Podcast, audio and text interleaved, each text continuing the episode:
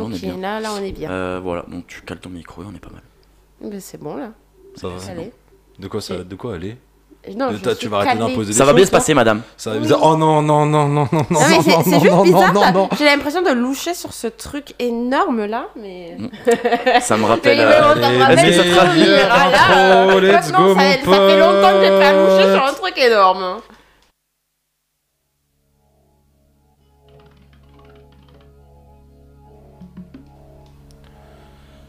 Bonjour et bonsoir et bienvenue dans ce nouveau numéro de C'est pour la culture, podcast autour de la culture bien évidemment.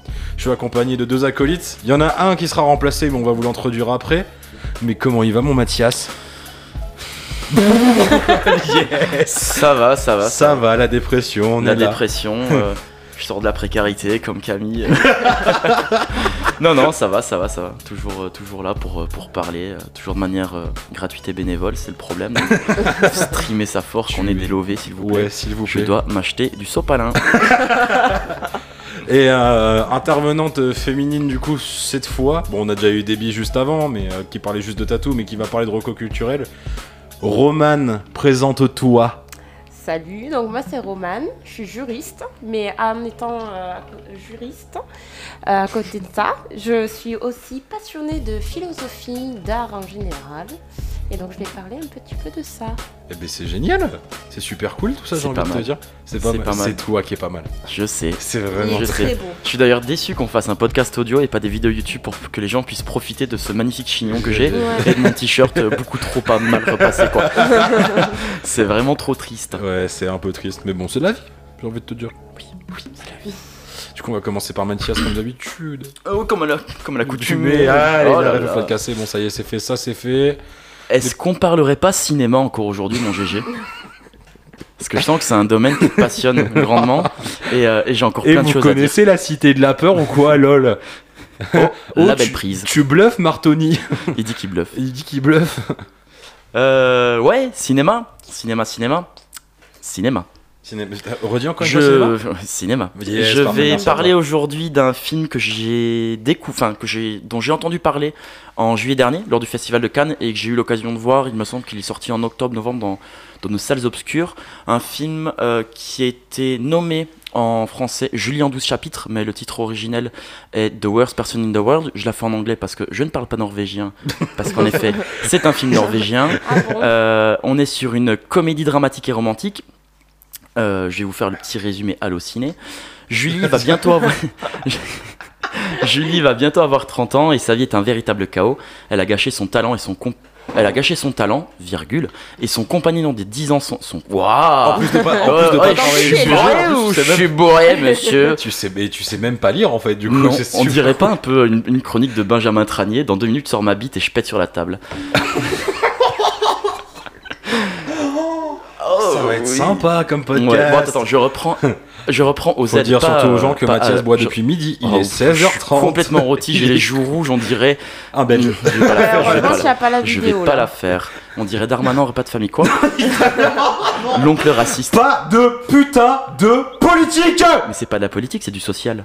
Je vais, je vais t'enculer ta mère. relève de la justice. Je vais allez, attends, t'enculer ta attends, mère. parce que là, on divague. Vague. Merci. Euh, allez, je reprends. Julie va bientôt avoir 30 ans et sa vie est un véritable chaos. Elle a gâché son talent et son compagnon de 10 ans, son aîné Axel, un dessinateur à succès, veut qu'il fonde une famille. Un soir, alors que Julie se faufile à une fête, elle fait la connaissance d'Eyvind, un homme plus jeune et plus charmant. Voilà. Une belle entrée en matière donc. Merci Alessandro. Euh, ce film est une merveille. C'était un véritable coup de cœur et un coup de foudre euh, au premier visionnage. Mhm. Et, euh, et pour être totalement honnête, jusqu'à il y a encore euh, deux heures, je savais pas de quoi parler. Yes. Non mais littéralement, tu, on, on Moi jusqu'à il y a une demi-heure. Et, euh, et là, ça m'est venu comme une envie de chier. Hier, euh, je l'ai. re- oui, je devais la faire. je devais la faire.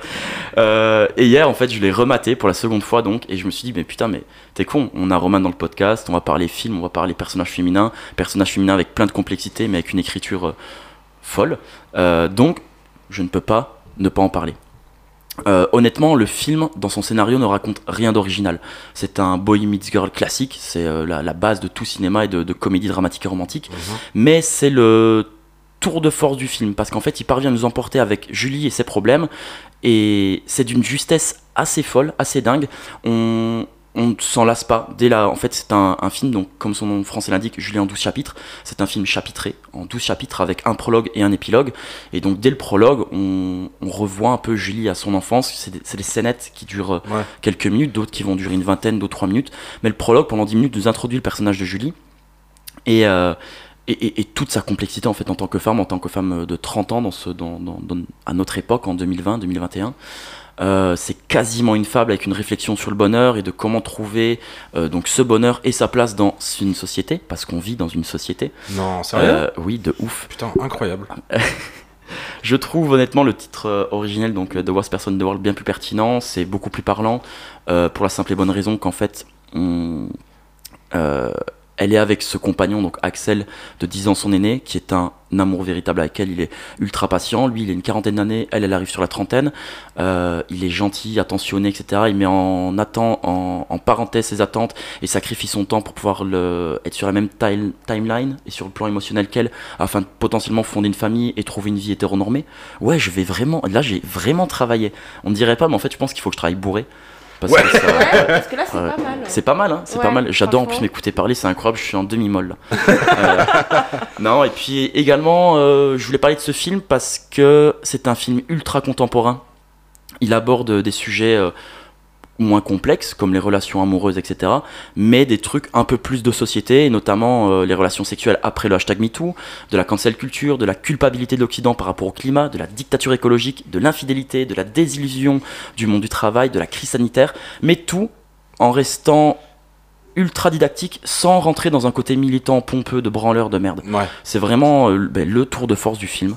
Euh, je l'ai dit déjà un peu, un peu avant, mais l'écriture des personnages est d'une justesse sans nom. Euh, L'interprétation de l'actrice principale, dont je vais écorcher le nom dans Attention 3, 2, 1, Renate Re- Reinsv. Yes. Voilà, l'actrice qui joue Julie. Cool. Euh, c'est grandiose, c'est... Alors, je vais pas rentrer dans un débat à la con, mais je trouve ça assez intéressant, moi qui regarde beaucoup de, de, de- de films, c'est la première fois que je vois un personnage féminin aussi bien écrit par un scénariste masculin. C'est-à-dire qu'on aborde également le sujet des règles. En général, les règles, c'est ah, c'est marrant, Ah, ça tâche, il y a du sang. Là, on- non, mais c'est vrai, c'est souvent comme ça.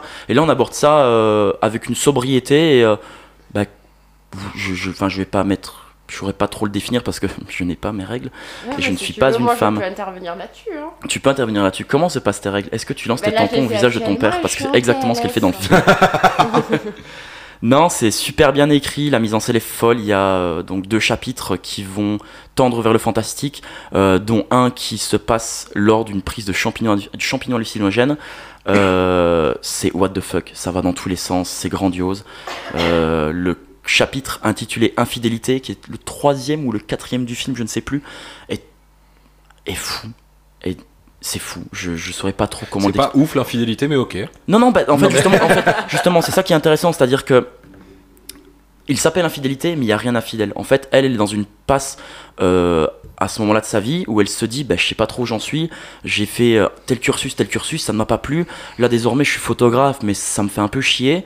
Euh, ma relation de couple, mon mec, il a des amis qui ont son âge, qui ont tous des gamins, donc mon mec veut avoir des gamins, mais moi, je n'en veux pas, je me sens pas prête, je me sens pas être mère, dû à une relation avec son père qui était compliquée. Et là, en fait, elle se barre et donc elle se faufile dans cette fameuse soirée et rencontre le personnage de, de, et là, c'est le coup de foudre, mais d'entrée de jeu, elle lui dit Moi, en fait, j'ai un mec, il ne se passera rien. Mais rien ne nous empêche de discuter, de voir, euh, voir où ça nous mène. Et lui, idem, il est nana, il est, fou, il est, amoureux d'elle, il est bien dans son couple. Et tout ce chapitre infidélité repose sur le fait de à quel moment commence l'infidélité.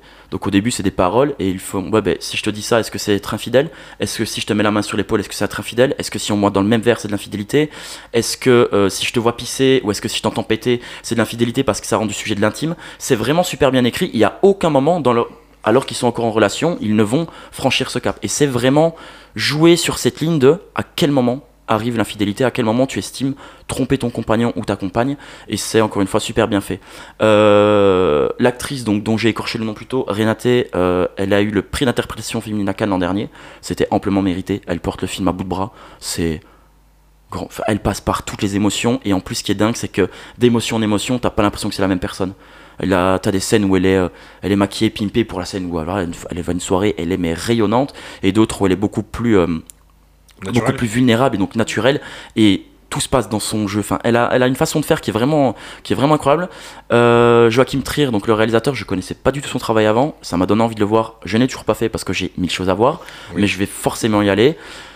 Voilà, c'est un peu ce que j'avais à dire. J'ai essayé d'aller assez vite parce qu'il y avait quand même beaucoup de trucs à raconter. C'est un film ultra facile d'accès et confortable. C'est loin d'être, malgré tout ce que j'ai dit, un film lourd et pompeux. C'est super bien foutu. Foncez et euh, c'est un, c'est un grand film et potentiellement un chef-d'œuvre norvégien.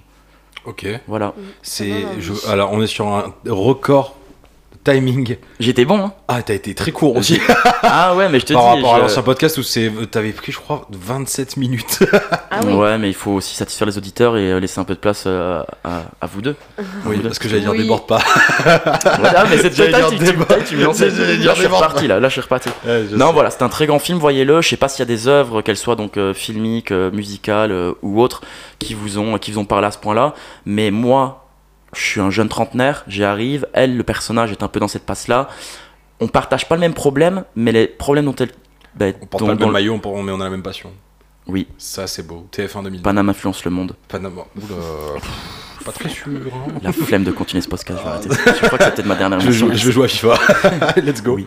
Non, mais voilà, c'est un, un sujet qui est, euh, qui est assez bien euh, interprété, qui est bien écrit. Ça, encore une fois, ça parle de plein de choses. Et euh, moi, en tant que bah, euh, jeune, jeune trentenaire, c'est tous les sujets ne me parlent pas. Forcément, il y a un moment, ça parle de grossesse. Ben moi, je n'y suis pas et je n'y serai pas confronté de la même manière qu'elle. Mais mais ouais, c'est un film à voir. Il fait, euh, il fait à beaucoup de choses. Donc, je vous le disais, hein, le, hashtag MeToo, la cancel culture, le, réchauffement climatique, etc. C'est bien foutu, voyez-le. Voilà, je sais pas quoi dire d'autre. Il est sorti en Blu-ray, foncez. Ben, c'est génial. Voilà. Eh ben oui. Allez, bisous. non, vous, voulez rebondir Boing.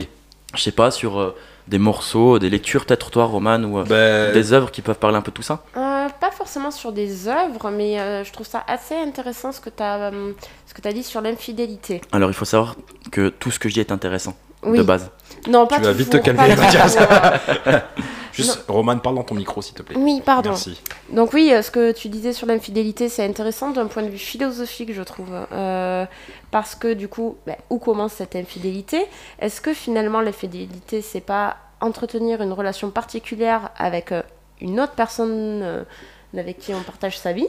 Et d'ailleurs, dans cette scène qui dure approximativement 15 à 20 minutes, ça débute par quelque chose d'assez euh, sobre et, euh, et pudique, Mm. et ça termine par une vraie, conti- une vraie complicité qui naît entre les deux, et euh, en vient par la suite du film, ce moment où en fait, elle ressasse cette soirée, elle y repense, elle y repense, il y a cette personne qui, qui l'a marqué dans son quotidien, qui était un peu, euh, un peu merdique à ce moment-là, donc ouais, ouais, il y a vraiment un truc Ouais. très philosophique. ouais. Mais c'est ça que je trouve assez intéressant et c'est ça qui me donne envie en fait de voir ce film. Parce que euh, justement, ben, l'infidélité finalement, c'est pas forcément coucher avec quelqu'un d'autre. C'est euh, c'est juste, se- par exemple, se confier avec euh, quelqu'un d'autre. Ouais, tout à fait. Et c'est des choses auxquelles on est parfois confronté dans nos relations qu'on entretient avec euh, d'autres, avec nos conjoints. Et, euh, et justement, ben, est-ce que euh, finalement on n'a pas tous euh, un peu trompé parfois euh, Sans le savoir au voilà, final, parce sans qu'on le n'a pas vraiment savoir. la définition de cette fameuse infidélité. Voilà, c'est ça. Et il n'y a pas besoin de, bah, de- de rentrer dans le vif du sujet, on va dire. Exactement, Voilà. exactement. Bah écoute, je- si je t'as envie de le voir, c'est- j'en suis très content, je te le prêterai, c'est un très beau film. Ouais, je veux bien. Je suis- Avec grand plaisir. Ouais, très Ouais. intéressée. Carrément. Et puis en plus, à un moment donné, elle jette vraiment son tampon plein de, plein de règles sur le visage de son Ah père. bah. Ouh là là, Ah, c'est Ça, trop marrant. Et ça, et ça, c'est vraiment très drôle. Mmh. Non, c'est vraiment non, très il faut drôle. pas, ça va donner des, des idées aux auditeurs. Faut pas dire ça. Mais c'est bien, prenez. Mais- Non, mais peut-être Ja- pas vous voyez, jeter Jackass, le faites. tampon. Vous voyez lancer de nain, faites ça. oui, totalement. Allez vous faire poursuivre par des, euh, des, des taureaux euh, nus dans une, dans une arène. C'est l'histoire de ma vie. Eh ben, moi aussi. Et toi, Euh, GG de Des trucs, qui, euh, des trucs peut-être qui, qui te font un peu, euh, un peu penser à ça au niveau, au niveau bah, surtout musical Parce que pour les gens qui ne savent pas, Oui. GG écoute beaucoup de musique. Oui. Euh, pas tellement qui me vient en ce moment. euh, Ah si, euh, non, mais ça parle pas de. Alors, j'en ai déjà parlé dans l'ancien podcast. euh, bah, Avec euh, Idols notamment. Ouais. Non, mais c'est c'est ça en plus, qui parlent eux de problèmes qui sont. euh, Ah oui, non, mais eux, ils parlent, de, ils parlent surtout de problèmes de société, etc. Non, je parlais. Oh putain, yes, démonte le micro. Euh, non, euh, sur, enfin, moi, j'étais plutôt resté sur le truc de. euh, de tu rencontre entre une femme et un mec que tu vois genre je parlais, je parlais de fucking young de Tyler the Creator Ouais. Euh, après là comme ça j'avoue que non par contre un morceau qui m'a c'est plus par rapport à la relation amoureuse qui m'a qui m'a qui m'a choqué. Ben, je, ça sera la recommandation de la semaine où on enregistre ce podcast.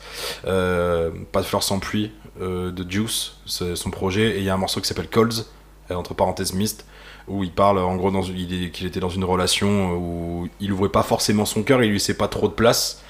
Et, euh, et aujourd'hui, euh, il, il dit un truc. euh, fait, euh, ouais, je comprenais que tu voulais m'aimer, je comprenais, moi j'avais pas trop de place, etc. Aujourd'hui, tes appels, ils me manquent, quoi, tu vois. Mm. C'est plus ça, en fait, genre d'être passé. En fait, euh, aujourd'hui, c'est moi et mes regrets, tu vois. C'est, Ouais. euh, c'est, il parle en fait que il y a une meuf qui était là avec lui et lui faisait sa vie, et genre en mode ouais, je t'appelais pour tromper l'ennui un peu, etc. Enfin, c'est comme ça. Et il dit aujourd'hui, en fait, j'en crève, je rêve que tu m'appelais, quoi, tu vois. Mm. Voilà. La joie et la bonne humeur, bonsoir, comment ça va dans ce podcast? Ah, mais après, euh, ça reste quand même un film qui passe par vraiment des, des points de comédie. Il y a une scène de repas en début de film où elle est donc invitée chez les amis Ouais. et, euh, et où euh, elle explique un sujet. Et le mec, en plaisantant, il fait Ouais, c'est du woman's planning quoi. Et elle fait du Mm. quoi? Il fait bah, Du woman's planning, c'est du mansplaining, mais version féminine. Elle fait C'est quoi le mansplaining du coup? Et en Mm. fait, elle vient le prendre à son propre jeu où il Mm. va finir par expliquer le truc, tu vois? Et elle fait ben voilà en fait parce qu'il commençait par, euh, par dire que ça n'existait pas et Mm. euh, donc t'as toujours ce, des petits points de comédie qui vont euh, qui vont amener une légèreté au récit et et c'est vraiment super bien foutu ouais. je me répète parce que j'ai pas vraiment d'autres adjectifs pour qualifier ce truc Et là parce que t'es bourré. Non pas encore Ah bon? Par contre non bon je suis Plus là. maintenant, je- mais je- bientôt. toi, tu il en va- descends vite, voilà. hein, ah bah attends Eh bah, ah, bon cours, Il y a hein. de la bouteille, hein c'est le sang belge ça c'est les non non yes. j'en ai encore sous le pied attends laisse-moi te surprendre non mais voilà c'est euh, c'est- c'était super super cool à mater si vous avez l'occasion euh, allez-y si vous n'avez pas l'occasion ben trouvez trouvez ce moment Ok, Ça Mhm. dure euh, deux heures, il me semble. Ok. Voilà. Ça, ça va. Donc plutôt d'écouter ce podcast parce qu'on dit de la merde. Allez. Super sympa, sachant Ouais. qu'on vient de dire qu'on veut de la boula au début de. Comment? Tu sais te vendre. Je non. Non. Moi j'arrive en entretien. Déjà, je, vous avez entendu, je pense, quand je me suis présenté dans notre podcast, c'est bonjour Mathias, 28 ans. J'aime la musique et le cinéma. Voilà. Non, t'as pas dit ça? Et j'ai dit que j'étais là pour donner mon avis, que ça plaise ou non. Exactement. Ah, que le- la première fois? Oui. Oui. Oui? Oui, ça marche. Allô? Euh, Allez. Roman, Passons. Oui, à toi. À moi. De quoi tu veux nous parler Alors, je vais euh, vous parler d'un livre qui s'appelle D'autres vies que la mienne de Ah, Emmanuel Carrère. J'ai vraiment l'impression qu'on va devoir sortir une feuille et avoir un contrôle. Genre. Non, non, Là, non. je suis en interro. J'ai juste, euh, là, pris quelques notes. Mais Quelques notes de 8 Quelques pages. notes, Elle a, elle a un bouquin avec elle. Nous, on se ramène avec Non, le en téléphone, la note, si la page, elle est à moitié, tu sais. Moi, je suis devant mon micro avec mon téléphone devant, on dirait Jules en studio. Elle, elle a débarqué, elle avait débarqué avec un 24 pages. Mais non, mais va c'est parce commencer à que ça va notes. permettre de développer d'autres sujets intéressants. D'accord. Donc, ce livre d'Emmanuel Carrère, D'autres vies que la mienne, c'est euh, sa biographie. Euh, mais ça. Alors, je vais t'interrompre. Qui est. Emmanuel Carrère Emmanuel Carrère, c'est un auteur français euh, qui est toujours vivant, euh, qui est un gros con par ailleurs. Yes. Je le déteste au plus haut point et ça me fait chier d'avoir apprécié ce livre. Parce que justement, euh, on voit à quel point c'est un gros connard dans ce livre, mais il écrit bien. Il y a, il y a plein d'œuvres où tu. Ouais. Où les. où les œuvres sont incroyables, mais que les Voilà, gars sont des gros fils de pute, malheureusement. C'est ça, et les seuls moments C'est que... Mathias, je Non, non, je vais pas la faire. Mais Je si vais vraiment bah, pas la faire. Zéro là. censure ici. Zéro censure. Zéro censure. Zéro censure, tu veux dire comme Papacito? Parce qu'il écrit sacrément bien quand même. Ouais, les pénis c'était mieux avant. Ils Ta de changer gueule la taille. Ah gros, tu m'as dit qu'il y avait pas de Mais non, censure. mais il y a pas de censure, mais sauf le cancel, la nique ta mère. Mais c'est pas cancel, c'est pas moi qui le dis, c'est lui. C'est Je une ne suis pas. Je ne suis pas d'accord avec ses propos. Je vais t'enculer. Voilà. Oui. Je savais, il fallait que je la fasse. Il faut une blague cancel dans ce podcast, sinon ça marche pas. Putain, d'ailleurs, Après, faudrait euh, savoir quand c'est qu'on sort c'est le la- Dark c'est la- la- la première et dernière fois que j'aborderai ce fils de pute dans ce podcast. Voilà, là on est ça. bien. Là, il est content. C'est bon, t'es rassuré? Ouais, un peu. Parce que tu sais quand même que moi je suis pas d'accord avec ces idées. Moi je vote Pécresse à la base. hein. Allez, on enchaîne. Et du coup, oui, Emmanuel Carrère, donc qui est un auteur. euh, ce livre est sorti en 2009, je crois. Et il a remporté euh, le Globe de Cristal en 2010. Donc c'est un, un livre qui est quand même euh, primé. Euh, C'est quoi le, le quoi, tu m'as dit? Le Globe de Cristal. Le Glock Le Globe. Ah, d'accord, le globe, le globe de cristal. non, Ouais. C'est un gros prix du coup Ouais, c'est pas mal. C'est pas le prix concours, pardon, mais ça reste un, un bon prix en littérature française. Ok, cool. En littérature axée roman ou du coup euh, ça parce que ça parle Alors, politique ce, ce non, bouquin non, Justice, c'est pas. économie Alors, euh. ça part de la justice. En fait, il est décomposé en deux parties, ce livre. Première partie, il raconte euh, le tsunami euh, de 2004 et euh, l'histoire de- d'une famille qu'il avait rencontrée euh, au Sri Lanka. Et, et la deuxième partie, c'est euh, il va raconter la vie et la mort de sa belle-sœur, euh, qui était une juge française. Je vais surtout moi me concentrer sur la deuxième partie qui est dans le livre beaucoup plus longue. La première partie sur le tsunami est au final assez courte, se lit en 20 minutes peut-être. Donc, euh, Donc ce- GG, toi, compte environ une heure et demie. Enfin, je te rappelle que c'est toi qui savais pas lire ta note tout à l'heure. hein. C'est vrai, mais parce Allez. que je suis bourré. Ah, bah, maintenant, il est Mais il faut savoir Je si c'est suis, beau. je suis bourré que quand ça m'arrange. Voilà, Oui, voilà. c'est ça. Un peu comme. ouais, allez. Oui, je, je- je veux entendre. Tu- je, mais en fait, il n'y avait même pas de blague. Et euh, ouais, donc euh, par rapport à cette deuxième partie, j'ai trouvé la deuxième partie sur la justice, sur euh, donc l'histoire de Juliette, une juge française, euh, une jeune juge française très intéressante. Euh, parce qu'en fait, quand il raconte la vie, la fin de la vie de sa, de sa belle-sœur, on va aborder euh, des questions euh, sur la justice contemporaine qui sont extrêmement intéressantes. Moi qui travaille dans la justice, c'est quand même un point que j'ai particulièrement apprécié parce que la justice, au final, on la, on, la traite pas trop en littérature. Ou alors, c'est de la littérature d'antan. Et voir le travail d'un magistrat il y a une dizaine d'années, qui ressemble quand même sensiblement au travail d'un magistrat aujourd'hui, euh, c'est bien et c'est d'utilité publique. Ce bouquin, vraiment, il est d'utilité publique parce qu'on apprend beaucoup sur l'office du juge. Un office qui est au final assez sombre pour les justiciables. Parce que si je vous interroge là sur euh, la justice française, vous allez. C'est bien ce que je disais, on a une interrogation, mon pote. Hein. Ouais. Ouais, c'est ça, on est en cours. Je, te dis, je suis pas Voilà. en vacances là. J'attends le moment où elle va me poser une question et je vais faire. Bah oui, mais justement, euh, toi, vous, euh, Oui. vous êtes des justiciables. Vous pouvez être confronté à la Des justice. justiciers, des Ah oui. justiciers. Des justiciers. non, non, non, justicier, c'est pas encore un autre terme, mais vous, vous profitez de la justice française. Vous, Oui, je oui, suppose Tu veux dire vous- parce qu'on est blanc et qu'on est des hommes Allez, yes. C'est une question, c'est une question. Oui, c'est une question. C'est c'est une question à laquelle. euh, f- Mais d'ailleurs, c'est un Je sujet. peux pas ça, en dire tant plus que- comme dirait Non, Sheldon. mais c'est c'est un sujet en tant que tel, parce que c'est vrai qu'au final, quand tu, quand tu vas dans un palais de justice, euh, la- tu vois une certaine population, malheureusement, et tu te dis, est-ce que euh, je- les poursuites aujourd'hui, est-ce que ma- la police fait bien son travail? Alors, j'ai la réponse. Non. Non, Voilà. simplement. Moi, je ne dirais pas ça, j'ai un devoir de réserve, je travaille pour le ministère de la Justice.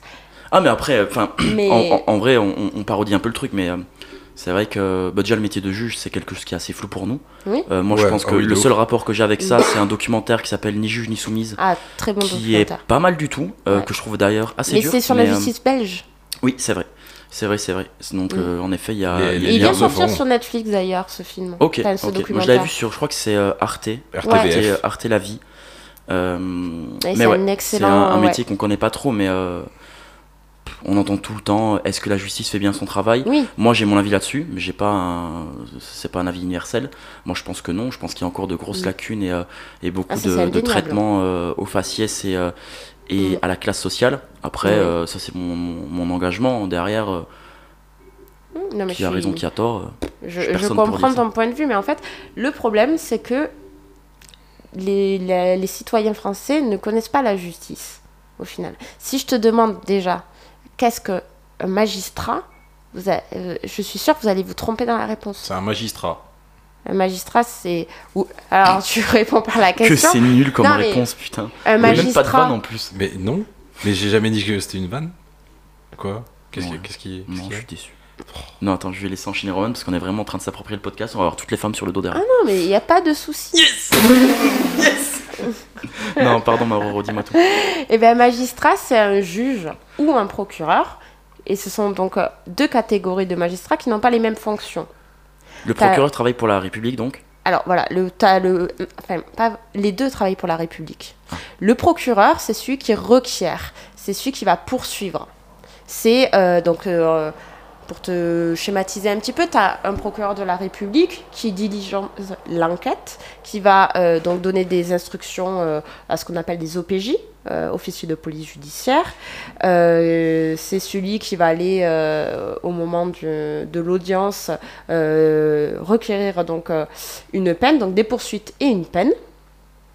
Et tu as le juge, qui est aussi un magistrat, qu'on appelle également le juge du siège, c'est celui qui va prendre la décision. Alors là, je parle du système pénal en général. Donc le juge du siège, c'est celui qui va dire, ben, par exemple, euh, bon ben vous êtes coupable et en plus d'être coupable, vous allez prendre tant. C'est ça. Donc tu as deux types de, de magistrats. Et ça, par exemple, et c'est tout con, mais il n'y a, pas beaucoup de citoyens qui le savent. hein. Quand, tu par- euh, quand je dis que je travaille pour le ministère de la Justice, que je travaille à la Cour, euh, chaque fois on me, demande, on me pose des questions et je suis là, mais comment vous pouvez être euh, un citoyen et ne pas savoir ce genre de choses? C'est un des Peut-être parce que l'éducation nationale fait mal son travail. aussi. Mais il y a aussi, il y a aussi, alors c'est aussi très euh, infantilisant ce que tu dis parce que il faut avoir aussi la curiosité. Ah oui, oui, totalement. et le C'est pas pouvoir encore- judiciaire. Moi encore, ça m'a jamais donné envie de bosser chez moi, hein, personnellement. hein. Ouais, mais le pouvoir judiciaire, c'est un des trois pouvoirs en France. Si on reprend Montesquieu, il y a trois pouvoirs en France. Tu as le pouvoir législatif, tu as le pouvoir exécutif et tu as le pouvoir judiciaire. C'est quand même, on sait tous que c'est le pouvoir législatif, c'est faire la loi. Le pouvoir exécutif, c'est le gouvernement, on applique la loi. Et tu as le pouvoir judiciaire, c'est ben, c'est aussi une sorte d'application de la loi au final, parce qu'on va dire, ben, toi tu as fait ça, euh, ce qui est contraire à la euh, loi, il y a un manquement, il faut restituer à la société euh, le, le dommage que tu as causé. Et c'est ça. Et c'est hyper important. Et c'est pour ça que ce livre, il est bien, parce qu'en fait, on va toucher un petit peu le travail d'un juge. Donc ici, Juliette, qui était magistrate, était une juge du siège. Alors, c'est encore plus intéressant parce que elle, exerçait dans un domaine juridique qui est euh, politique, qui est assez politique, puisqu'elle euh, c'était quelque chose du droit de la consommation, enfin droit de euh, la, du surendettement, tout ça. Et en fait, on se rend compte comment aider les personnes qui sont dans des situations financières catastrophiques. Ils, ont, ils, ils doivent payer aux créanciers des sommes, sauf qu'en fait, c'est des personnes qui n'ont pas été prévenues euh, des dangers, des crédits, tout ça. Et elle, elle va essayer de les aider, en fait. Ok. Et c'est ça qui est intéressant, c'est c'est là où on voit euh, non seulement l'office du juge, mais aussi une volonté de, des magistrats de bien faire leur travail et d'aider les gens, parce que la justice, c'est aussi aider.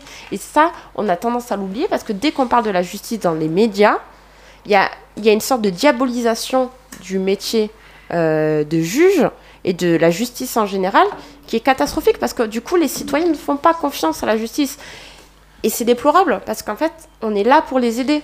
Et ce livre, il est bien parce que c'est ça qu'on montre. Et c'est aussi, au final, de cette volonté de cette juge qui essaye d'aider euh, son prochain et les personnes qui sont dans une situation économique déplorable, elle qui est juge et qui donc, elle, ne- elle n'est pas non plus euh, extrêmement riche, mais elle, a un certain confort de vie, elle vient pas de la même classe sociale. Et ben, c'est intéressant parce que on, on se rend compte, mais au final, qu'est-ce que c'est qu'une décision juste? Et, et ça, c'est- c'est c'est le fondement même philosophique de toutes les interrogations qu'on a eues euh, sur la justice. Qu'est-ce qu'une décision juste? Bah, De toute façon, déjà, peut-on le définir tout court? Voilà. Parce que c'est vrai Ouais. qu'on on aborde souvent dans, dans les médias, comme tu disais, qui diabolisent un peu le truc, c'est euh, souvent, euh, ah, un tel il a fait ça, il prend autant, un tel a fait ça, il écope d'autant. Donc il y a toujours déjà ce... Bah, cet exemple avec les politiques déjà de base. hein. Voilà, qui sont soumis à Mm. comparaison. Euh, et forcément, ça pêche, mais après, parce que, est-ce que c'est... Alors, je veux pas me faire l'avocat du diable, mais est-ce que c'est euh, un problème que le peuple perde, entre guillemets, confiance dans une justice à laquelle il ne comprend rien au final? Mais oui, c'est tu vois, ça. c'est parce que les gens sont largués. Bon, moi, j'ai pas lu le livre, je suis pas du tout calé en justice, Oh, moi non plus. euh, donc je vais pas faire, euh, pas faire mon intéressant. Mais de ce que tu me dis là, en effet, je pense que de toute façon, un, un- un métier dans la, dans, dans tout ce qui est euh, donc euh, bah, dans, dans la justice, que ce soit avocat, euh, comme tu disais, magistrat, euh, ça doit pas être simple. Tu dois défendre Non. une cause et, euh, et, et rester en plus ça neutre Oui. dans certaines affaires. oui, c'est ben, de- un des fondements euh, de la justice française, c'est une décision impartiale. Il faut être impartial, il faut être neutre. Euh, mais justement, juger. Juger, étymo- étymologiquement, pardon, c'est Alors moi je juge beaucoup. hein. trancher. Moi je juge beaucoup. beaucoup, Mathias. Oui, mais, mais justement, euh, juger. Non, mais En juger, soi. juger c'est humain. Les- Oui. Un jugement, Ju- un avis, c'est humain. Exactement, c'est humain, mais le problème, c'est que dans la justice, quand, quand on prend l'acception large de la justice, donc le système judiciaire, on ne va pas juger comme on le fait dans la vie de tous les jours. Il y a des principes à respecter pour essayer d'avoir une décision la plus... euh, Impartial. Ouais, voilà, c'est ça. C'est, ben, t'as le Et principe, juste. voilà, et juste. Mais justement, une décision juge est est juste est-elle euh, est-elle vraiment juste Parce que La question c'est à, à qui oui, c'est, Non, mais, mais- c'est de la philosophie. oui, carrément. c'est, c'est aussi la question de l'équité parce que l'équité, vous voyez ce que c'est les gens qui font des chevaux là. Oui. Alors l'équité, non, l'équité c'est Qui font des chevaux. c'est l'égalité. Ouais, c'est des juments en fait. Non, en non, fait, mais équité, équitable, enfin, c'est égal à égal, quoi. Voilà, Ouais, ouais. c'est l'égalité. Sauf que en droit, on ne juge pas en équité. C'est un principe. C'est vraiment, il ne faut pas juger en France. Mais tu comment prends peut-on un texte peut- comment de loi. peut-on être juste si on ne juge pas les gens à valeur égale? Exactement, c'est exactement Mais ce que vous bah, voulez en parce que, bah, par exemple, euh, en Ah. droit pénal. non, non, mais je vais vous donner des exemples pour que vous compreniez. En droit pénal, euh, on, va, on ne va pas prendre en compte, par, par exemple, les motivations de la personne. On- Par principe, on ne les prend pas en compte. Par exemple, j'ai volé. euh, J'ai j'ai volé du pain. Non, mais Oh j'ai Oh volé du pain. Eh ben, j'ai volé. Point barre. Les faits. J'ai volé. Sauf que Ah. on va le prendre de façon exceptionnelle. en- euh, cette motivation, ben, j'ai volé parce qu'en fait, je n'ai pas d'argent, j'ai faim et euh, j'ai une famille à nourrir, j'ai un gosse en bas âge et euh, il fallait bien que je fasse bouffer le, le petit gosse. Ouais. Et ben ça, on va le prendre en compte de façon exceptionnelle. euh, alors que normalement, on ne devrait pas le prendre en compte. Par exemple, j'ai tué aussi. Tu ne tueras point. Eh ben, t'as tué, mais euh, j'ai tué parce que euh, euh, parce que c'était un gros fils de pute. il, il a essayé de. Non, mais c'est vrai. il a essayé de, de m'agresser. Ok. Donc là, on va commencer à prendre en compte juste pour voir s'il y a de la légitime défense. Mais si, mais s'il n'y a pas de légitime défense, on va pas prendre en compte les motivations. Tu vais pas tuer Ah ouais, ça, c'est normal, ouais. mon ex parce qu'il m'a trompé. Ben non, on s'en fout. Même si c'était un gros fils de pute. Il n'y a pas eu. Il y a euh, pas de, il y a- on le prend pas en compte. il y a pas une exception. Alors je suis pas calé sur l'affaire. Mhm. Ah, le crime euh, passionnel La non. légitime défense Non, avec non, les non. femmes battues Mais euh, alors ça, oui déjà. Alors, ça, mais, faudrait que, euh, faudrait que ce soit pris en compte. Alors, attention, la légitime défense, c'est il faut qu'il y ait un risque actuel. Quand oui, oui, tu bah, te- un risque. oui, Voilà, oui. mais on le prend en compte, hein, attention. Ah oui, bah, Tu veux dire J'espère, après- putain. Je veux dire La après la première plainte posée ou la 16e que la femme a posée au commissariat qui n'ont pas pris en compte Alors, les 15 ouais. précédentes. Malheureusement. Et ouais, Ouais, je non, non, c'est- dénonce. Non, mais, mais c'est mais c'est mal, malheureusement, c'est mais méga le vrai. problème, hein. c'est qu'en fait, la légitime défense, pour les La femmes, légitime défense, oui. Mathias depuis de midi. toi. La légitime défense. Et les parents, ils sont carcassés, je suis ouais. ouais, ça. Aidez-moi, mets-moi un son de s'il te plaît.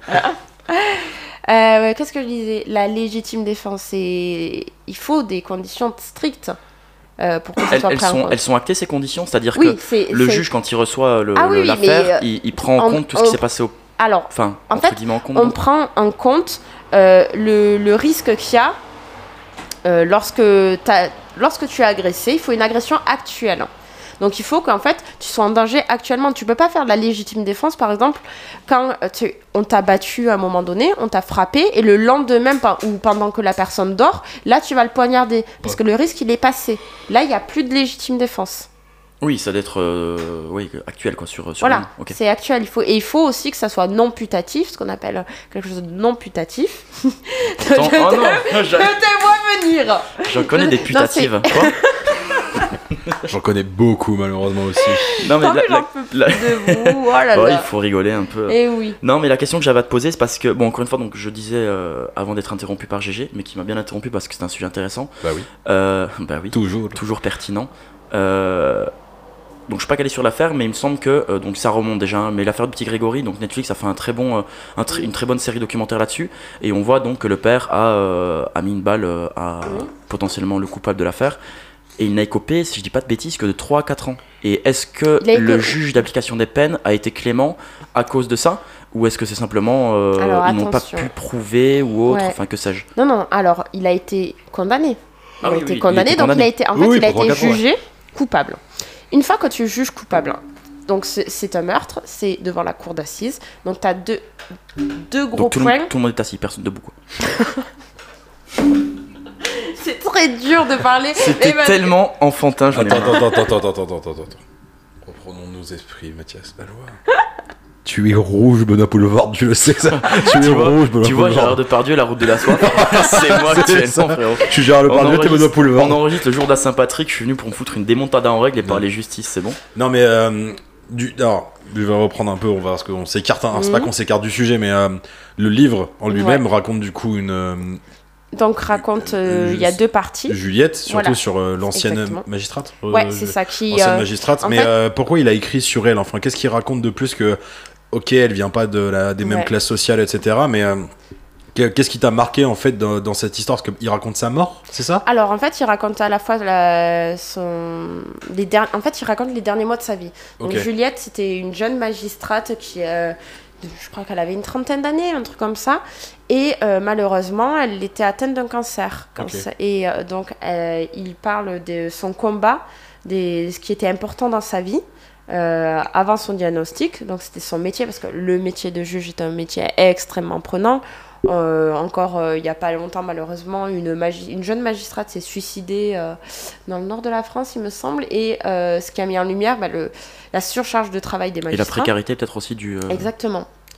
Et, et là, donc on parle de la fin de sa vie et de sa mort.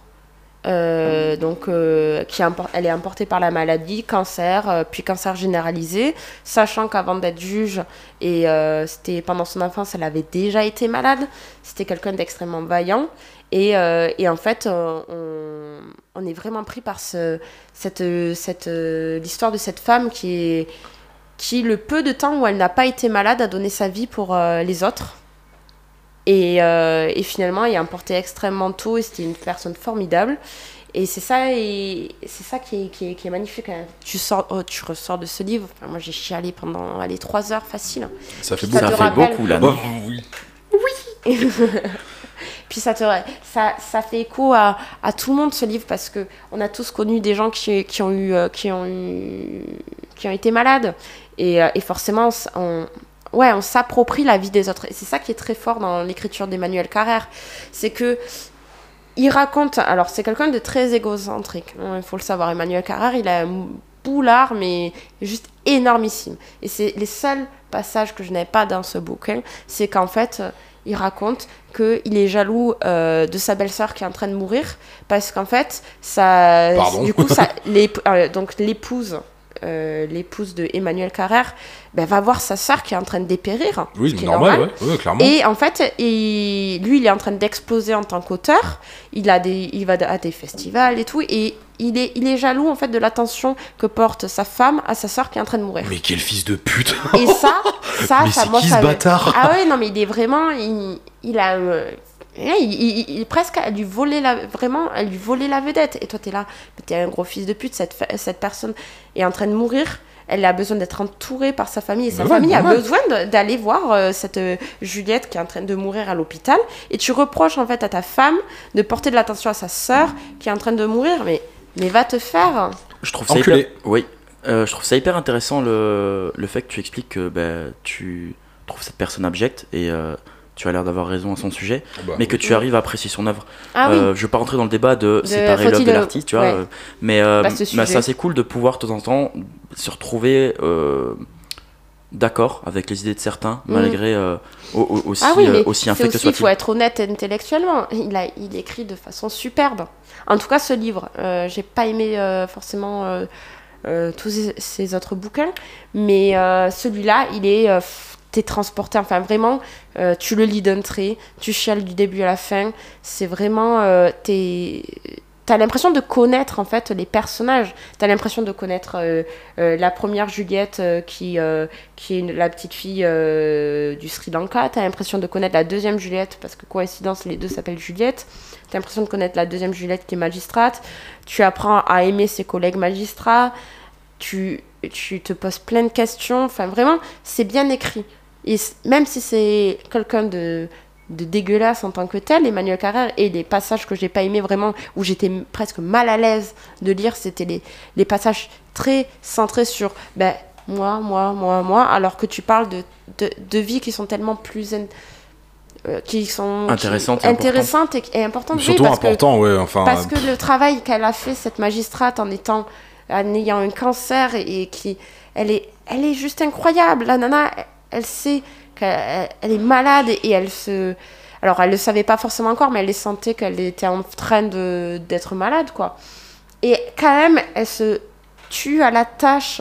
Elle rentre chez elle, elle s'occupe de ses gamines.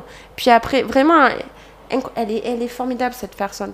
Et, et ouais, les seuls passages que j'ai pas aimés, bah, c'est, c'est Quand il parle de lui. moi, moi, moi, moi. Voilà. ok. Ok, très cool. Eh ben. Et vraiment, c'est un bouquin d'utilité publique pour s'interroger sur aussi la justice parce que, en fait, on, on parle de, de personnes, mais on parle aussi de, de société. Ok.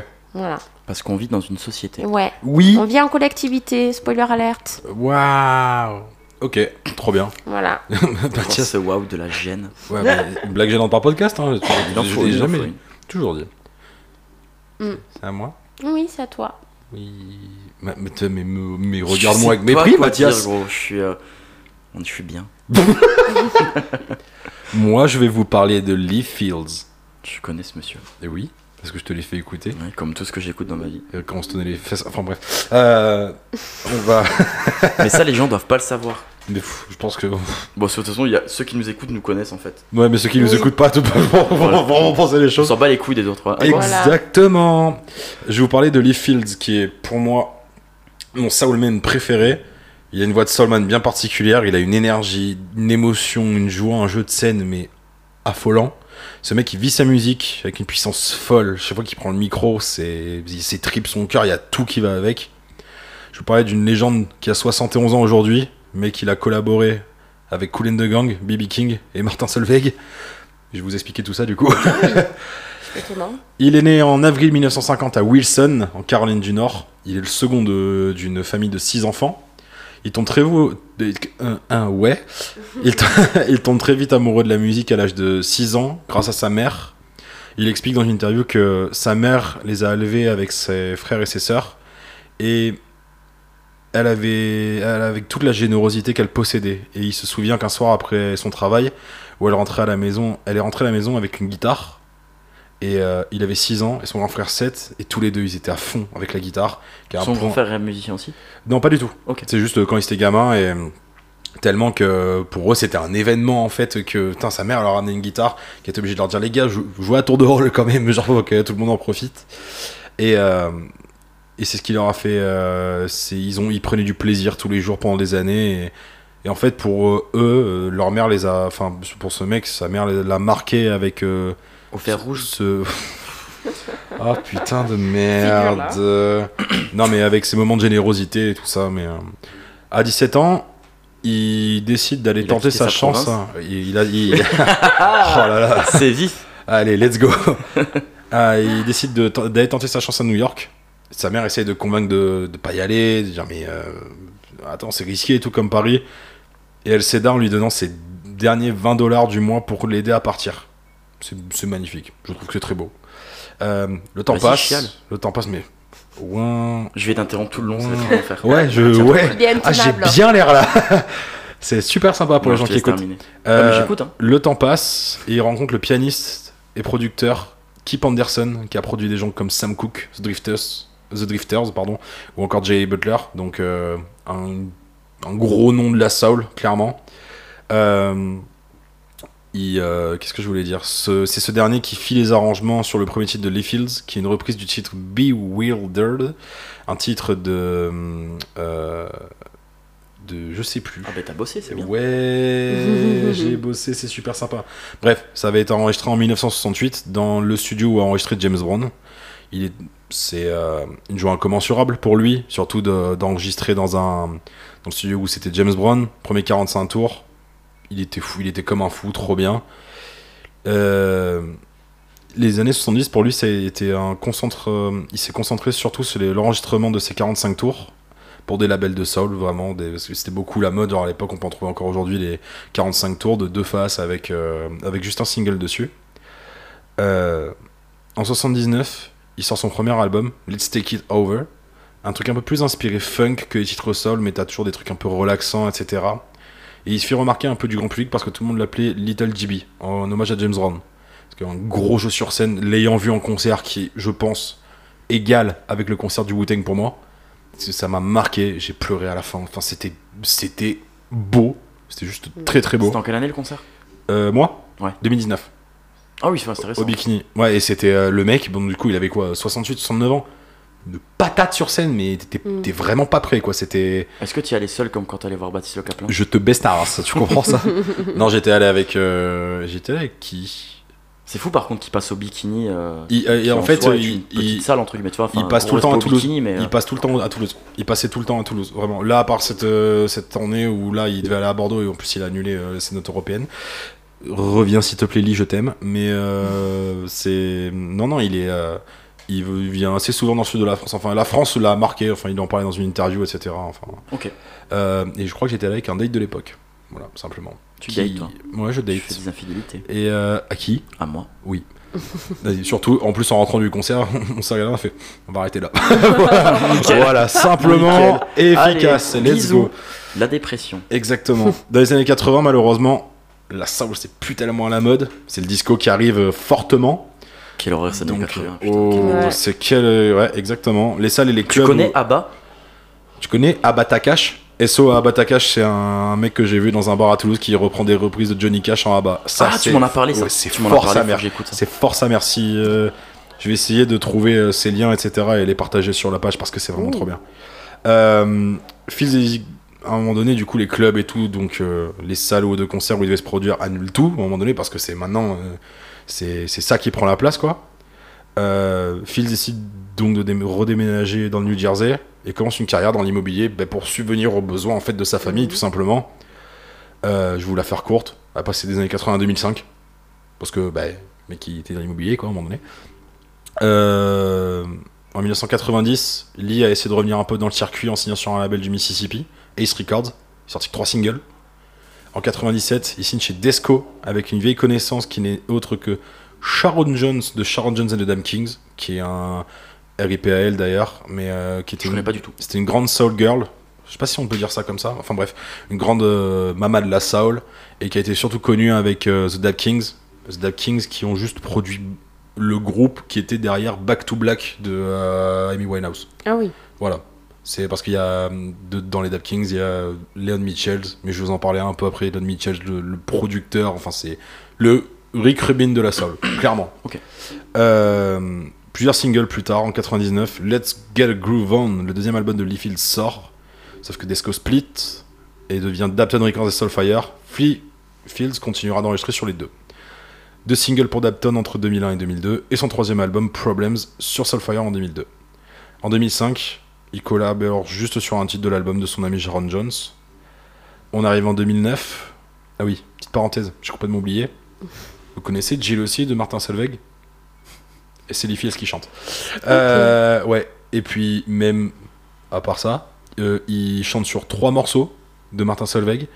Et en plus de ça, il part en tournée avec Martin Solveig. voilà, Ah oui. simple et efficace. Et à, et à ce moment-là, en plus, il, est déjà, il a déjà bien euh, 50 balais quoi. Ah ouais, et déjà ça, ah mais et du- quand j'ai quand je me suis renseigné sur lui parce que moi c'est un mec que j'adore, je remate le clip, je fais ah putain mais what? C'est-à-dire que j'étais gamin en fait, je voyais Lee Fields quoi, genre c'était c'était affolant. Mais je me souviens du coup, genre c'est c'est bon bref, c'est excellent. Euh, en 2009, Lee signe sur euh, Truth and Soul Records, le label de Leon Mitchells. Je pense que je parlerai sur le podcast directement de Leon Mhm. Mitchells pour, pour tout son travail qu'il a fait. Et il enregistre le classique et mielleux Honey Dove.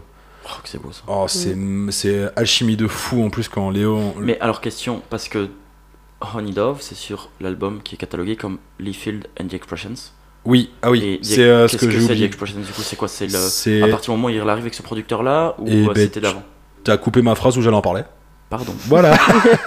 en fait, Leon Mitchells arrange un groupe de musiciens plus que performants et majestueux, du coup, qui s'appelle The Expressions, dont Leon Mitchells sur les deux premiers albums fait partie. Mais Leon Mitchells, c'est déjà un gros producteur. Il a El Mitchells à faire. Il était sur. Ah, c'est lui Eh, ben oui. Ah, ok. Et Mitchell Zaffer, c'est lui. Euh, il était sur Dapton. Euh, il, Through Fence Records, du coup, c'est lui. Lee Fields, c'est lui. Charles Bradley, il a collaboré dessus. Euh, et j'en passe. Euh, le groupe avec Dan Orbach, The Arcs, le mec des Black Keys, Ouais. il est dedans aussi. Ok. Thomas Tokan d'ailleurs, très bon Le mec, voilà, il a produit des trucs pour Lady Gaga. Enfin, le gars pèse sa mère. Vraiment, vraiment sa mère. Euh, du coup, son album My World sort en 2009. Magnifique album. Je, je n'ai rien à dire tellement c'est incroyable. C'est sur l'album où il y a Ladies, euh, enfin tous ces morceaux-là. 2012, il pond le chef-d'œuvre qui poussera Lee au rang de soulman international reconnu. Faithful Man. Ah, Faithful Man, c'est le titre qui m'a fait chialer en concert. Clairement, c'est où il parle d'un mec en fait qui a toujours eu la foi et que malgré toutes les épreuves, en fait, il continue, euh, il lâche rien. C'est un magnifique morceau. Enfin, ça explose. C'est magnifique. Euh, suivi de Imagine, qui est un nom en hommage à sa mère, qui était son prénom et son nom. Bah, Enfin, juste c'était le nom de sa mère.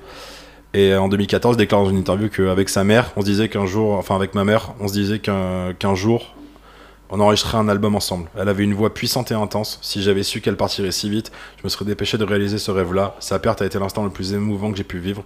Lui dédier mon quatrième album fut normal. C'était lui redonner vie encore. Chialer.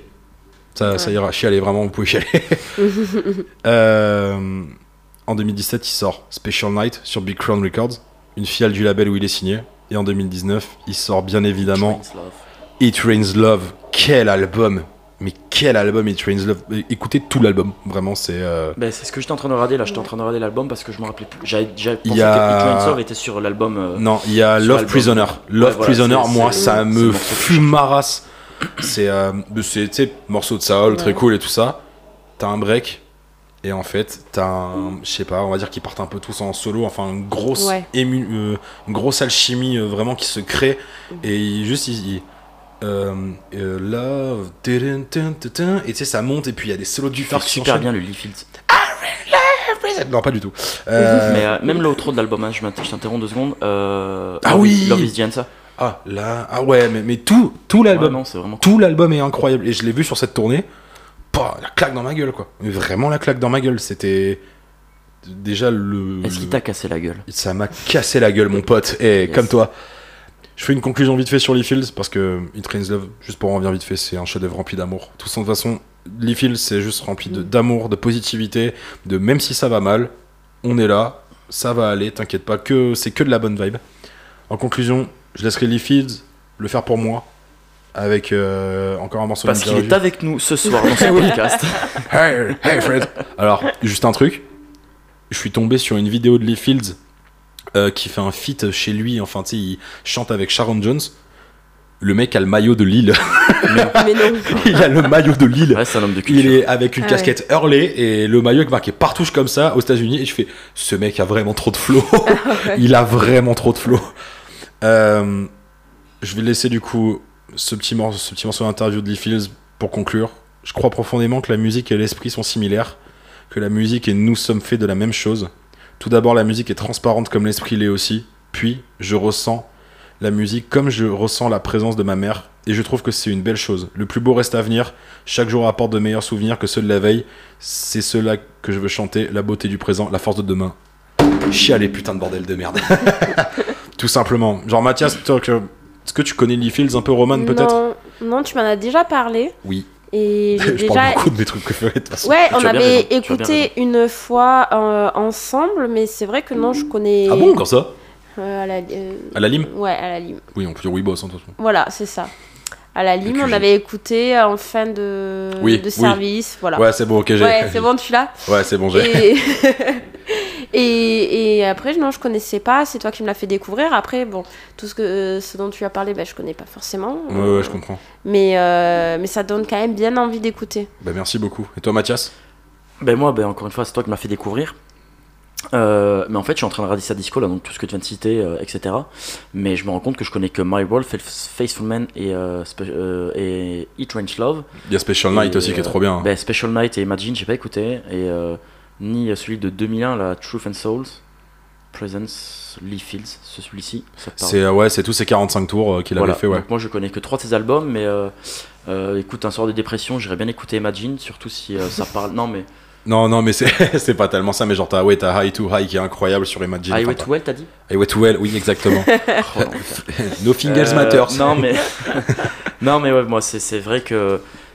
Bah, déjà, tu en parles super bien et, euh, et tu l'as bien, euh, pas rendu hommage parce qu'il est encore là, mais c'est vrai que c'est euh, un artiste, toi, quand tu me l'as fait écouter, donc ça remonte déjà il y a deux ans. De temps en temps, je me, je me reprends l'envie de les écouter, euh, notamment bah, Love Prisoner et euh, Honey Dove, Oh qui sont, qui sont de très très beaux morceaux. c'est magique. Donc, merci, pour, merci pour la découverte, tout comme dans un précédent podcast, on mentionnait Song Zoya et, Ouais, et d'autres artistes et d'autres que tu vas encore me faire découvrir. Voilà. parce que t'es Mais beau. parce que je suis beau et que je suis un. passionné de musique aussi, à part le Oui. cinéma des fois. Merci. Ouais, euh, oui, exactement. Non, pas passionné autant que toi, clairement pas, mais euh, non, c'est. euh, mais c'est tu un... t'y connais. Bah écoute, je. Non. Il écoute du rap de blanc. Allez, merci pour ce podcast. Écoute, euh, James Dino. Non, non, non, mais je vais pas, pas le faire à chaque fois, James Dino. Non, mais euh, c'est vrai que GG est un, est un grand passionné de musique Mm. et, euh, et il en parle super bien. C'est- C'est. Quand il en parle, en fait, t'as vraiment envie de te dire, ok, je vais écouter. Ouais, c'est Enfin, ça. Il y a vend des trucs bien. qui Puis il est tellement passionné qu'en fait, il, il nous transporte. Mm, c'est ça. Putain, mais saucez-moi, c'est trop bien. Attends, quand tu, Ah, vas, baisser, ça, quand tu vas baisser ton pantalon, ça te fait bizarre. On sera au bar tout à l'heure. Allez, Ouais, allez. Non, Bon. mais, ouais, non, mais c'était une belle découverte, les Fields, et, euh, et j'espère que bah, tu auras l'occasion, et peut-être moi, euh, qui sait, euh, de le voir en France euh, en concert. Bah, il, il devait, il devait passer là en avril, mais il a annulé les dates à cause du Covid. C'est chiant. Le chiant. quoi? Allez, merci les gars pour ce. pour ce... merci, C'est merci. pas une invention des Russes, ça Mon grand-père en est mort. Euh... et eh ouais, mon pote.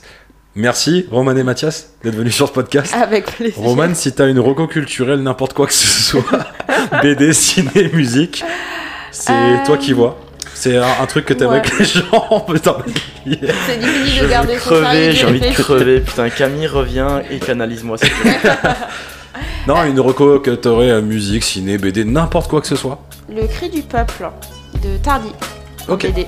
C'est quoi? Ça parle de quoi? Ça parle de l'épisode de la commune, un épisode historique qui est euh, donc dessiné euh, par euh, Tardy, qui est probablement un des meilleurs dessinateurs français et qui est encore en vie. C'est vraiment. Alors Tardy, c'est un, un dessinateur, mais c'est presque un historien, tellement il est, il est calé. Et en fait, tu. C'est bien parce que c'est ludique, tu apprends Ouais. sur un épisode euh, historique français que beaucoup de gens ne connaissent pas, et- mais en prenant plaisir parce que du coup t'as pas l'impression d'apprendre, et ça c'est cool. Ok. Mathias? Euh, ouais, j'avais dit que je te parlerais de, ma petite reco euh, politique. Ah oui, putain. Euh, ah voilà, oui, oui, donc oui, c'est oui, oui, c'est bon, c'est bon. euh, parce qu'on ne fait pas de politique dans, dans- dans ce podcast, Oui. sachez-le. Bah, on a parlé de euh, justice pendant euh, 20 minutes. hein. Voilà. Ça, Non, ça rend compte pour oui, moi. c'est- vrai. On a fait notre, notre ratio pour l'année, notre quota. Oh, oui. Euh, Non, je voulais vous parler du, du livre euh, de Taha Bouaf qui, euh, qui, qui s'intitule, j'ai plus le nom, euh, Ceux qui ne sont rien, pardon, euh, sorti cette année ou fin 2021. Et euh, donc Taha Bouaf est un journaliste de Média TV qui est très engagé euh, en politique, surtout, euh, surtout de gauche, on va pas se mentir. Mais euh, en fait, euh, suite à la déclaration de Macron qui disait dans une carte, c'est bien, on rencontre des gens qui sont tout et des gens qui ne sont rien. Bouaf, non mais voilà, le, le macronisme. Bouaf a décidé de partir en fait pendant 5 ans en France et de rencontrer des travailleurs des- des- des- de tout horizon et de voir ces gens qui ne sont rien et qui font en fait la France d'aujourd'hui. Et c'est très intéressant, ça permet de se rendre compte que ben, l'herbe est pas toujours plus verte ailleurs. Ouais, euh, et que c'est bien aussi de vivre ensemble. Parce qu'au bout d'un Ah moment oui. taper sur son voisin parce qu'il a plus ou moins c'est un peu de la merde. Donc euh, voilà. Aimez-vous les uns les autres. Et ouais, c'est ce plus la personnalité qui rentre en compte. voilà. Et toi dieu Euh, moi, ça sera Fidlar, album éponyme Fidlar. Euh, groupe euh, que j'ai eu la chance de voir gratos. Putain, euh, merci le Pointu Festival. Euh, groupe de gros punk californien, un peu influencé skate, mais pas plus brutal que Sum 41 et tout ça, et tout ça, et tout ça là. Mais c'est 40 minutes. Et Soulslide euh, pour la découverte à l'époque. Tu te prends une bombe d'énergie dans la gueule. euh, Puis, les, puis c'est les gars étaient en pleine période euh, un peu sex, drogue et rock'n'roll, on va dire, entre guillemets, tu vois. Genre le chanteur est parti en cure de désintox juste après la fin, juste après l'album, etc. Enfin voilà, c'est gros bordel. Ça parle de skate, ça parle de, de, de, comment dire, de débandade en fait, tout simplement. Ça parle de plein de trucs, il y a des titres comme Wake, Bake, Skate. Cheap beer, I drink cheap beer et fuck you, tu vois, genre, enfin, c'est que des trucs comme ça, mais ça te punch la gueule, mon pote. T'es pas prêt, genre, et ça finit sur un morceau qui s'appelle Cocaine, où genre, c'est. euh, c'est c'est juste, ça te punch la gueule, ça t'encule comme, euh, comme jamais. Ben, comme tout ce que tu m'as fait écouter j'irai écouter Ah bah si un jour t'as envie de te réveiller, tu mets ça et boum, c'est parti. oui. Je... Il en a besoin là, lance. Ouais. Euh, comme à l'accoutumée, le mot de la fin, Tarkamoulox. Tu te souviens de Camoulox Non, Il faut juste. Il va falloir dire un mot au hasard. véranda. Beat.